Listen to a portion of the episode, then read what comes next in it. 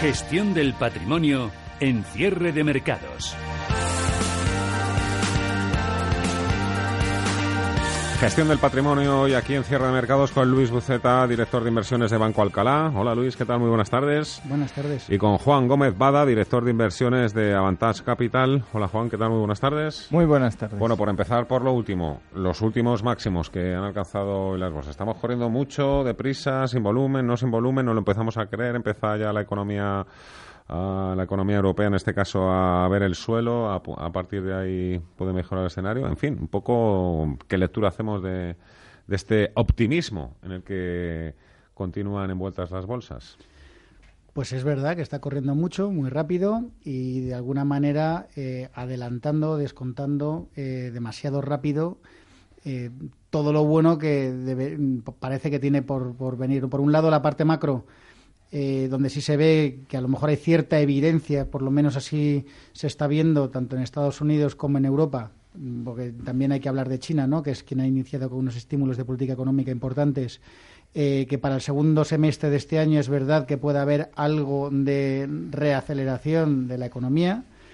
Eh, y luego, pues, con eh, también descontando, pues, un desenlace bastante positivo respecto al tema comercial entre Estados Unidos y China más bueno luego parece que el Brexit de momento eh, este tema pues eh, eh, además la, la, la, así lo está reflejando la bolsa inglesa no que lleva un, uh -huh. prácticamente un 14 en el año. Sobre todo bueno sobre todo la parte más doméstica de los valores más domésticos de, de la economía de, de, las bolsas inglesas y, y, y, la verdad es que la, eh, por, la, por, por, seguir mencionando cosas, Italia, eh, poco ruido de momento y lo que sí se está viendo es que hay por el lado de Alemania y Francia, pues algo de mejora parece que puede haber para este segundo semestre, ¿no?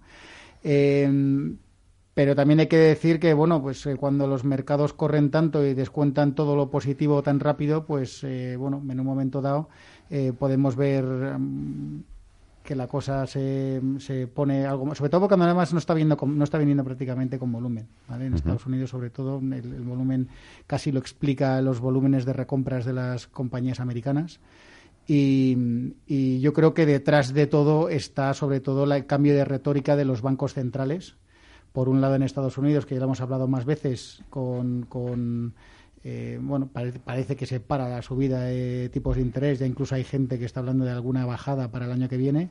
Eh, también poniendo en cuestión de si el balance de la Reserva Federal eh, van a poner un objetivo o si a lo mejor se, se, bueno, se esperan un poco, lo ralentizan un poco esa, ese ritmo de amortizaciones.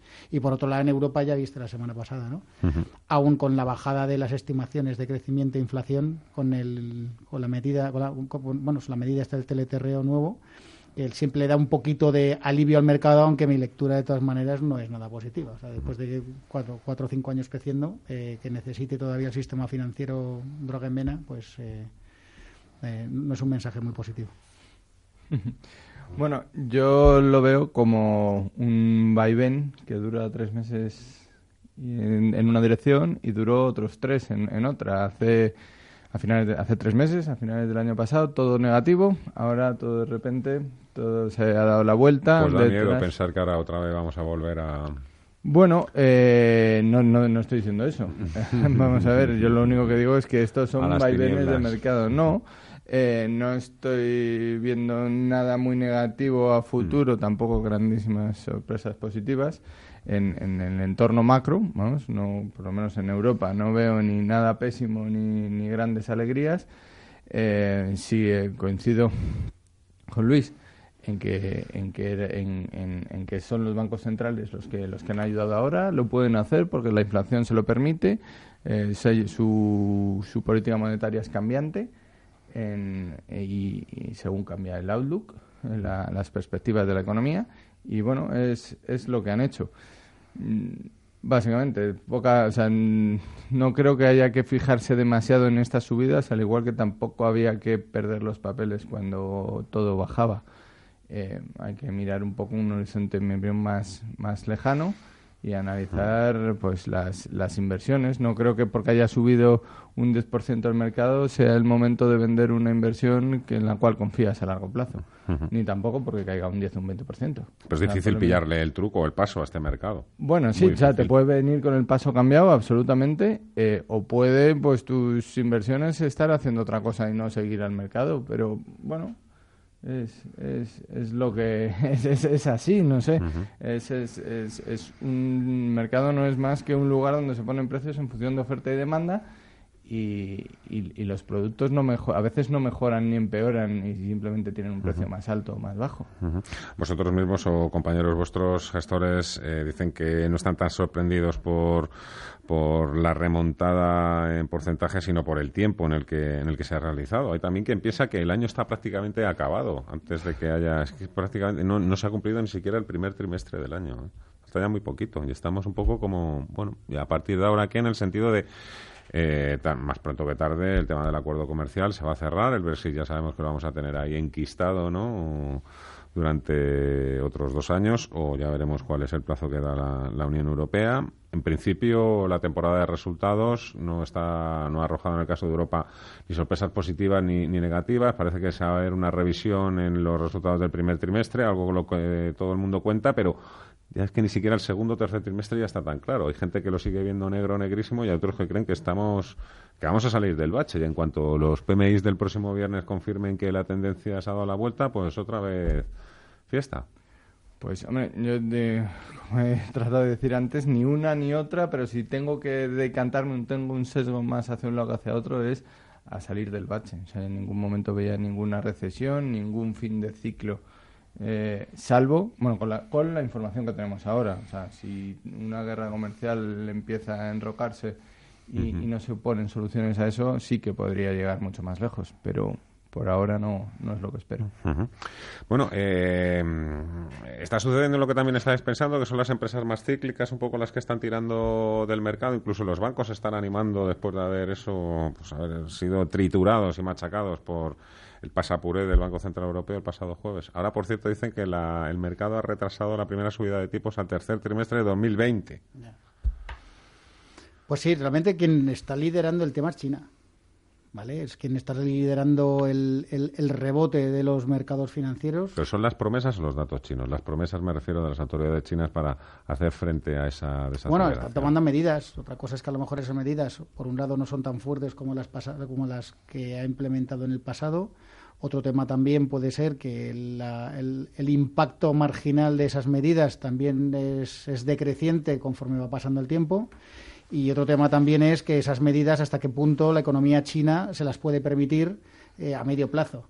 Pero bueno, de momento en el corto plazo está surtiendo efecto. Eh, también le da mucho respiro, sobre todo cuando uno ve que, la que el dólar mm, pues prácticamente se está eh, enrangado en unos niveles desde verano del año pasado, con lo cual no afecta negativamente a los mercados emergentes. Curioso también ver cómo el bono a 10 años americano, eh, eh, que cayó la rentabilidad con las caídas de la renta variable, luego no ha recuperado y lo tienes hoy esta tarde, rompía el 2,60. 2,4, ¿no? Así, ah, 2,6 ya lo tenéis ahí. Y, y, y, entonces, pues bueno, al final, pues en el es, bueno, eh, básicamente se trata de ese argumento. desde, desde un lado cíclico ya se sabía, además es que prácticamente no lo decía nadie con algo de criterio, no veía una recesión en 12, 18 meses. Era un miedo que yo creo que por un lado infundado, pero por otro lado que desde un punto de vista mediático es verdad que se aducía demasiado a él. Yo creo que la gran lección que estamos teniendo es que año pasado con crecimientos buenos y resultados empresariales batiendo máximos, eh, la bolsa, bueno, muchos mercados financieros caen, no solo la bolsa. Eh, y este año con revisiones a la baja de estimaciones de crecimiento y revisiones a la baja de estimaciones de beneficios empresariales, tienes la bolsa como una moto. Entonces, eh, la gente tiene que aprender a que el argumento de si la bolsa va a ir bien o va a ir mal eh, está muy descorrelacionado de si la economía va a ir bien o va a ir mal. Hay muchos otros factores que son incluso más importantes. Quizás lo más importante lo que tiene que ser es a medio plazo los beneficios empresariales, ¿no? que, los que, es lo que se valora, pero luego evidentemente también las valoraciones. Oye, decirme, esta recuperación tan fuerte que hemos tenido en este primer trimestre del año, ¿os ha obligado a vosotros mismos a replantearos los objetivos de rentabilidad para todo el año? Es decir, yo me había marcado con todo lo que puede caer, con los chuzos de punta que estaban caído, un 2,5-3% en el mejor de los casos, ahora soy capaz de subir un poquito ese nivel. ¿Eso sucede? ¿Eso lo hacéis? No, yo en mi caso no, porque no me marco ningún objetivo de, rentabilidad para, para la cartera. Pero para tu cliente te dirá, bueno, ¿cuánto puedo llegar a ganar, Juan? Pero bueno, yo le trato de explicar que invierto a largo plazo y que, bueno, cuando un empresario crea una empresa, pues no tiene, puede tener un objetivo de rentabilidad a largo plazo, pero desde luego no lo cambia a los tres meses porque vaya un poco mejor o vaya un poco peor. Eh, y y bueno, eh, muchas veces los empresarios no saben, eh, por un lado, ni cuánto valen sus empresas exactamente, porque pues depende de lo que quieran pagar por ellas, pero sí tienen muy claro dónde van. Y eso es lo que creo que hay que tener claro también como inversor, como que, les acompañas a los, a los asumiendo los riesgos que ellos asumen. Eh, a, los empresarios, ¿no? Entonces, bueno, ese es el, el punto. No, no, no me replanteo eso, además que, bueno, pues por otro lado, en, en estos justo estos tres meses eh, por ejemplo las carteras en las que invierte Avantas Funds eh, las, perdón las valores en los que invierte Avantas Funds son muy distintos de los índices y no han corrido lo que han corrido los índices. Está eh, pues en la mayoría mucho más abajo. Entonces bueno pues no eh, no es que haya cambiado nada, eh, pero, pero bueno, han, han corrido los grandes valores, pues los más cíclicos, como decías, o, otros, por así decirlo. Yo sigo eh, analizando los, los, en, los que tengo en cartera, los que confío, algunos otros como alternativas de inversión. Y para nada me he planteado, pues, oye, hay que cambiar de estrategia, ni de objetivos, ni nada de esto. ¿Vosotros, Luis?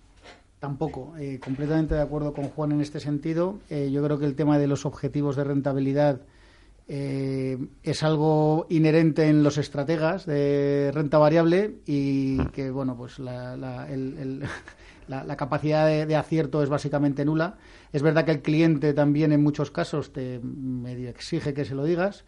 Eh, y bueno, pues de una manera más o educada o, ya de repente, dependiendo de cómo, qué confianza que tengas con ellos, hay que decirles que, que, igual, ¿sabes? Llamando a un 806 de estos con la, del tarot, igual acierta más que yo. Eh, eh, completamente de acuerdo en que no hay que estar pensando en el precio. O sea, yo al final al cliente lo que le vengo a decir es la infravaloración que creo que tienen las empresas donde está invertido.